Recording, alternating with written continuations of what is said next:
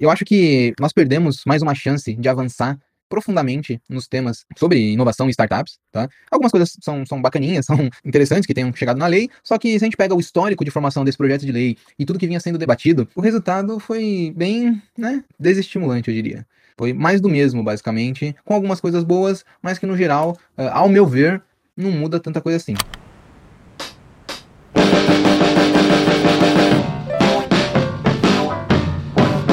Paducast Academy.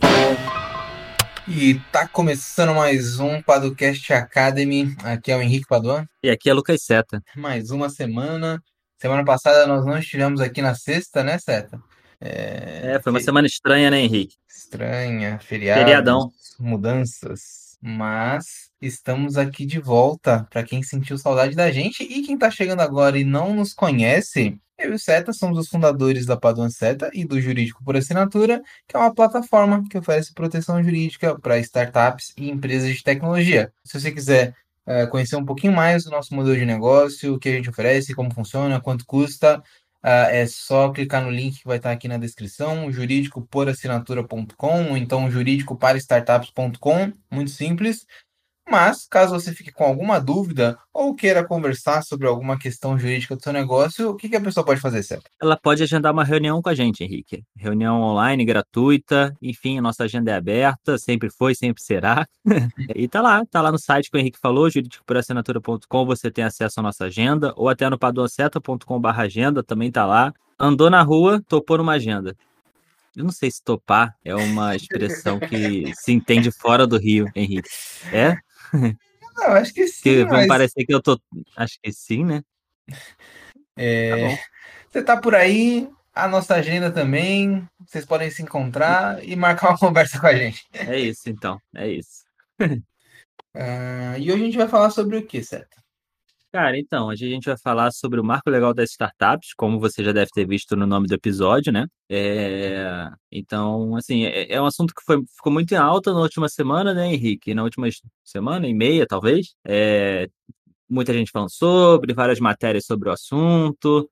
É... Meu Deus, não se fala em outra coisa, agora mudou tudo. Será que mudou tudo, Henrique, ou não? O que, que você acha?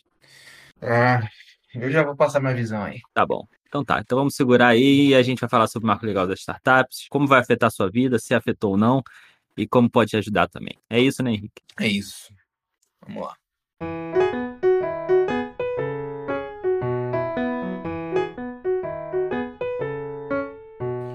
Então, bora falar do, do marco legal das startups, né, Seta? Uhum. A lei complementar número 182, de 1 de junho de 2021, Uh, você perguntou o que, que eu acho aí, se mudou, se não mudou. Eu vou dar aqui a minha opinião, tá? É, e tem muita gente que vai discordar tal. Mas a minha opinião é que é uma lei feita para vender curso e uh, livro de gente do direito, tá? Entendi. É, é isso. É, aqui o papo é reto, entendeu? Corte do Padocast. Henrique diz que a lei é uma merda. é, é aquele papo. É, na lei tem muitas coisas é, boas e novas. As boas não são novas uh, e as novas não são boas. É tipo isso. Confuso, mas deu pra entender. Entendeu? Esse daí uhum. é uma, uma frase que eu peguei lá no Foro de Teresina. Assista, assistam, né? Escutem. É um bom podcast sobre uh, atualidades.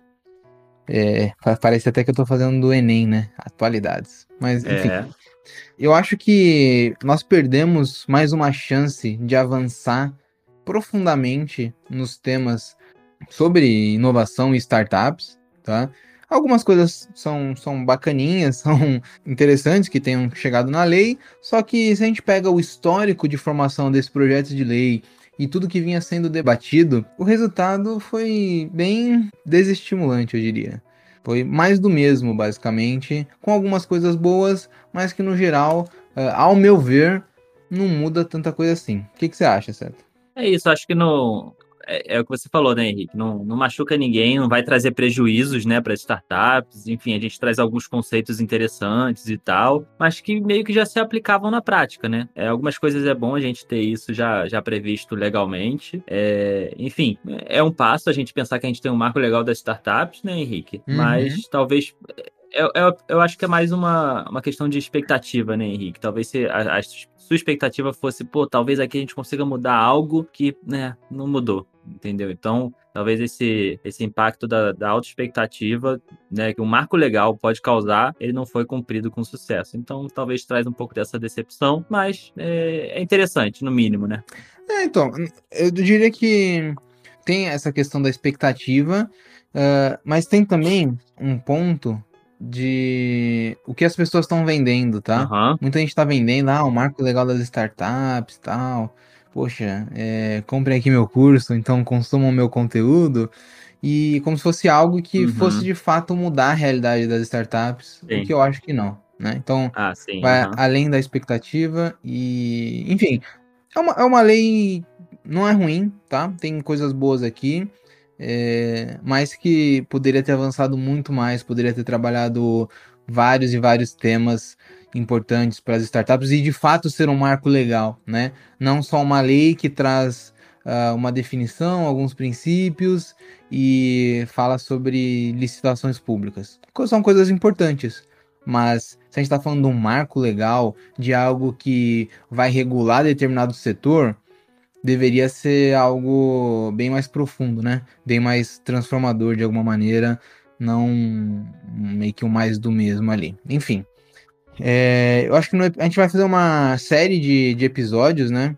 Falando uhum. um pouquinho aqui das disposições da lei, até para a gente trazer críticas e, e também indicar coisas que foram boas, né? Uh, e aí, para começar, Seta, eu acho que a gente pode falar um pouquinho Uh, eu não sei se vale falar dos princípios, tal, né? Hum. Uh, isso não, talvez não tenha um impacto muito grande para os empreendedores, mas eu acho que o que pega inicialmente aqui e que é, é o que o pessoal mais vai se ancorar para falar de marco legal é a definição de startup, né? É, é isso. É, os princípios, assim, é, se você tiver curiosidade, você passa e dá uma lidinha, que eles são bem intuitivos, mas, Henrique, é, prática mesmo não muda muito, né? É, basicamente, os princípios eles falam da importância do ambiente de inovação para o desenvolvimento econômico e assim por diante, essa questão de fomento ao empreendedorismo inovador, né? Você trazer políticas públicas que ajudem, etc, né? Vai por aí né? Enfim, está dizendo que a lei é pautada por tudo isso, é, mas acho que realmente na prática o que, que interessa e o que pode acabar sendo motivo de debate é esse como a gente enquadra uma empresa como startup, né? Que é sempre uma pergunta comum para gente, antes mesmo do marco legal, né, Henrique? Algumas uhum. pessoas vinham para a gente e falavam, eu sou uma startup ou não? E a gente sempre explicava aquilo que a gente já explicou em Padocast Academy lá no início, de que, olha, uma, uma empresa comum e uma startup, juridicamente falando, elas não têm muita diferença entre si. E agora, uhum. se a gente. Pensar com o marco legal, a gente pode realmente enquadrar é, uma empresa como startup, se ela cumprir os requisitos que estão na lei, né? Então, vou até falar aqui, Henrique, aí a gente vai comentando, pode ser? Boas. É, a lei fala que vão ser enquadradas como startups as organizações empresariais ou societárias, nascentes ou em operação recente, cuja atuação caracteriza-se pela inovação aplicada ao modelo de negócios ou a produto ou serviço ofertados. É, é sim, eu acho que são alguns elementos, né? Então, atenção a uma uhum. organização empresarial, né, ou societária. Essa diferenciação aqui bem pode ser um pouco problemática, mas a, gente vai ver que ela faz sentido aqui no, no dispositivo seguinte. Uh, uhum. Esse nascentes ou operação recente também é bem alargado, né? Porque a gente vai ver o prazo ali de existência da empresa, que eu não sei se corresponde muito bem a essa questão de nascente ou de operação recente. Uh, uhum. E essa questão da inovação, ela já vinha presente no Inova Simples, né? Que nós temos uhum. episódio falando sobre isso, né, Seta? Que já tinha uma definição do que era startup lá e que linkava com questões de inovação é, disruptiva ou incremental, né? Enfim, é isso. É isso, então. É... E aí eles falam que para se enquadrar como startup pode ser tanto empresário individual, né, Henrique? Uma uhum. é sociedade empresária, cooperativa e aí sociedade simples, né? Uhum. E aí eu acho que entra no que você falou lá no início, né? Exato, exato. Ele coloca a figura do empresário individual, essa figura obscura do direito brasileiro. do empresário individual. Ah, talvez os nossos ouvintes já tenham visto isso, né? Ah, o cara uhum. é, estoura um MEI, ele não cria uma limitada, aí ele vira um empresário individual. Uhum. Agora, o que é isso? É, pois é. é, e assim, se, seja qualquer um desses, dá pra dizer, esses tipos societários, Henrique, eu vou falar aqui, mas enfim, é, eles têm que ter alguns requisitos, né? Primeiro, a receita bruta de até 16 milhões de reais no ano calendário anterior, né? Uhum. Ou ali você vai fazer o proporcional se for inferior a 12 meses, né? Mas é isso, até 16 milhões de reais no ano anterior. É, até 10 anos de inscrição no CNPJ, e aí é o que o Henrique falou, né? Essa operação recente de até 10 anos pensando em startup talvez seja um, um mundo uhum. muito grande, né, Henrique? Uhum. É, e atender mais um requisito, ou declarar é, no seu ato constitutivo, é, enfim, a utilização de modelos de negócio inovadores, que é o que a gente falou lá em cima, né? Ou uhum. se enquadrar no regime especial do Inova Simples, né? Então são esses três. A receita que também é uma autodeclaração. Até né? 10 anos. Isso, exatamente. E ali basicamente se autodeclarar como um modelo de negócio inovador ou algo assim, né? É, uhum. então, assim, aqui falando de forma bem ampla, né, Henrique? Mas é Sim. basicamente isso. O que, que, você acha dessa receita até 16 milhões e até 10 anos de CNPJ? Então, estão é, tentando abarcar o maior número possível de empresas de inovação ou tecnologia tecnologia, tá? É, uhum. Porque 10 anos de CNPJ, você já não é mais uma empresa nascente, né? Nem de operação uhum. recente. Você já tá, você existe há bastante tempo, né? Enfim, não sei, é, alargou-se, né? E uma, uma receita bruta de 16 milhões, se a gente pega uma radiografia das startups brasileiras, é um percentual baixo de negócios que alcançam esse tipo de receita, né? Então, uhum. tentou-se alargar é, o máximo possível aí para entrar nesse conceito de startup. E veja, é, ser startup no Brasil talvez não seja algo tão. aquilo que eu disse, né? Tão transformador, né? O que eu ganho sendo uma startup? Pra, em termos jurídicos, né? A gente vai falar sobre isso nos próximos episódios. Mas ser ou não ser uma startup, talvez não, não mude muito é a vida do, do empreendedor brasileiro. Tá? Aqui a gente vai falar sobre algumas coisas que vão ser interessantes e tudo mais, né? Obviamente. Uh, mas a, a, priori, assim, né? Não é um negócio que, caramba, vou ser uma startup, vai mudar o meu negócio, né? É, eu acho que esse é o ponto, né? A gente tá falando aqui os requisitos, alguém pode estar tá ouvindo e falando assim: ah, beleza, me enquadrei, tenho receita até 16 milhões, tenho menos de 10 anos de inscrição e vou me declarar como startup. Caraca, que maravilha, eu sou uma startup. Mas e agora? Né? O que, que isso vai, vai fazer diferença na minha vida, no meu dia a dia? Uhum. Né? Eu acho que esse é o ponto e a gente vai responder melhor nos próximos episódios, para não deixar um episódio aqui muito longo, né? Uhum. É, mas é isso, assim. Se não fizer grande diferença prática, de que vale eu me enquadrar como startup, né? Então, não sei muito se, se vai vai ser uma grande coisa assim, ou se a pessoa vai ficar tão feliz assim quando souber os benefícios e etc. Né? Talvez ela esperasse mais. é, exato, exato. E aí, só pra gente fechar, certo, essa, essa parte aqui, uhum. uh, a lei fez uma previsão, né, de alguns casos especiais relacionados à contagem lá dos 10 anos do CNPJ. Né? Até ah, pensando sim, aqui na, na lógica do mercado, é algo um pouquinho mais técnico, mas é bom a gente trazer essa informação aí pro pessoal, né? Uh, em relação à contagem daquele prazo, as empresas que forem decorrentes de uma incorporação, é contado o tempo de inscrição na empresa incorporadora. No caso de fusão, uh, vai ser considerado o maior tempo de, de inscrição entre as empresas fundidas. Uh, e no, as empresas decorrentes de cisão, vai ser considerado o tempo de inscrição da empresa cindida, né? Na hipótese de criação de nova empresa, ou da empresa que a absorver, na hipótese de transferência de patrimônio para a empresa existente. Então, uh, principalmente no mercado de M&A, né, isso daqui vai ser super importante uh, e pode, em alguns casos, é, mudar ali o objetivo e os interesses negociais das duas partes, né? Peraí, então significa se eu tenho uma startup aqui de um ano uhum. de idade, uhum. tá? Sou enquadrado como startup e aí vem a Magalu e me compra. É, Já era para mim? Se, não, se você for incorporado, né? É... Sim, é verdade. Falando compra aqui de uma forma mais ampla, né? Mais, mais ampla, diga. né? É, mas se você for incorporado uhum. a Magalu, aí você não é mais uma startup. Aí, fé. O que nem vai deixar ninguém triste, né? É, Putz, caramba, eu queria tanto ser enquadrado como startup, mas infelizmente a Magalu me comprou. Vai travar o, o processo de compra. Ah, não. É, eu, eu quero manter meu enquadramento de startup. É. É, é, que não é o caso, né? Obviamente. Mas enfim, tem, é, tem essa, essas, esses pontos aí. Uh, e eu acho que é isso, né, Seta? Esse primeiro episódio aqui para falar sobre enquadramento de startup uh, e um pouquinho da nossa visão dessa lei. Talvez a gente tenha deixado as pessoas um pouco. É... Decepcionadas? Tristes? É, cabisbaixas? Acho que não, Henrique. Acho que não. Acho que a gente tá só falando aqui o que a gente acha realmente. É. é e talvez seja melhor abaixar as expectativas da pessoa, porque no próximo episódio, quando a gente falar de alguns pontos positivos, ela fala assim: opa, interessante, nem era tão ruim assim. é, exatamente, exatamente. É, essa é. é. uma boa. Mas enfim, episódio que vem a gente vai falar um pouquinho sobre investimento em startup, o que, que a, a, a lei trouxe. Aqui tem algumas coisinhas interessantes, mas que a gente deixa pro próximo episódio e aí a gente bate um papo mais específico sobre isso. Boa. Então é isso, né, Seta? Agora vamos para aquele momento é maravilhoso que as pessoas amam e clamam semanalmente, o momento das indicações. Qual que é a sua indicação da semana?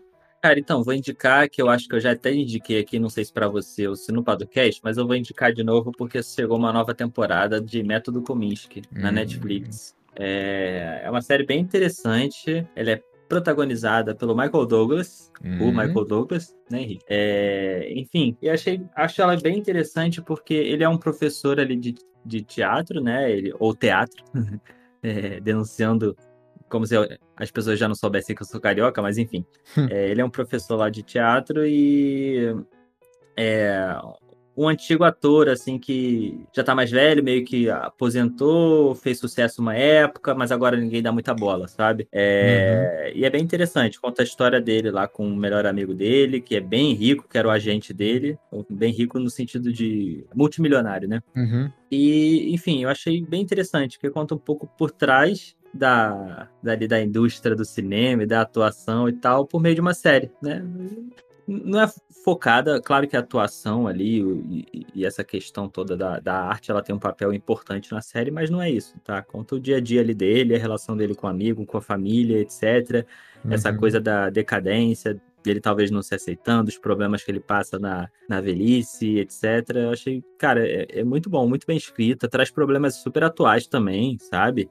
É, muita comparação entre o que é atual e o que é antigo, por que, que o antigo é melhor, será que, sabe, atualmente a gente enfim, perdeu alguns valores ou não, ou será que é só a gente não sabendo se adaptar ao novo? Então, toda essa questão é legal. É uma comédia, tá? Assim, uhum. é... mas bem leve, assim, e vale muito a pena, cara. Episódio de 20 minutinhos, bem, bem fechadinha. É, ótimos atores. Teve uma participação do Morgan Freeman, que é sensacional, sabe? Maneiro. é, é bem, bem legal. Morgan Freeman, como Morgan Freeman mesmo, né? Porque a gente tá falando do mundo da atuação. Então, é, é, é bem, bem, bem bom mesmo, assim, cara. Vale, vale muito a pena. Maneiro. É isso, minha recomendação aí. É, é longa essa série? É, é, não, essa é a terceira temporada e cada temporada tem, sei lá, oito episódios. Deve ser isso, de 20 minutinhos cada um. Vale a pena. Maneiro. Vale a pena. Vou, vou, vou ver é, se eu dou uma é, chance. É isso, cara, que você. Dá uma chance aí, pô. Vê só o primeiro episódio já vale. É... E você, qual a sua recomendação de hoje?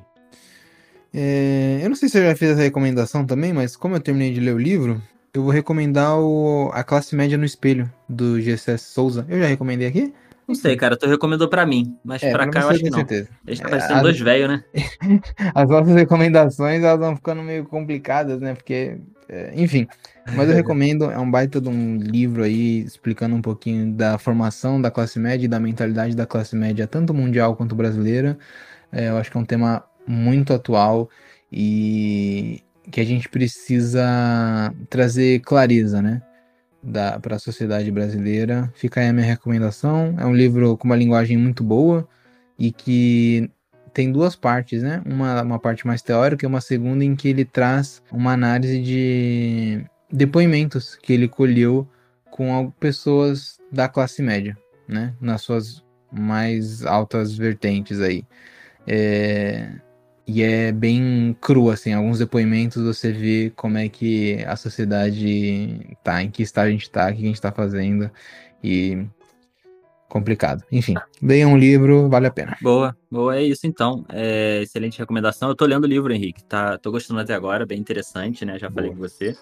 É, ainda não cheguei na parte ainda dos depoimentos, mas em breve vou chegar e, enfim, a gente debate isso aí. Não recomendamos mais aqui, né? Porque a gente já recomendou. Hum. É, a gente tinha que anotar, cara. A gente tinha que ter um site só com as nossas recomendações. Só com as recomendações. É, é, isso, né? é isso. Fica pra. É, a gente se vê na próxima semana, né? Então. É isso. É isso. Valeu, um abraço. Valeu. Uma edição Guilherme Gadini.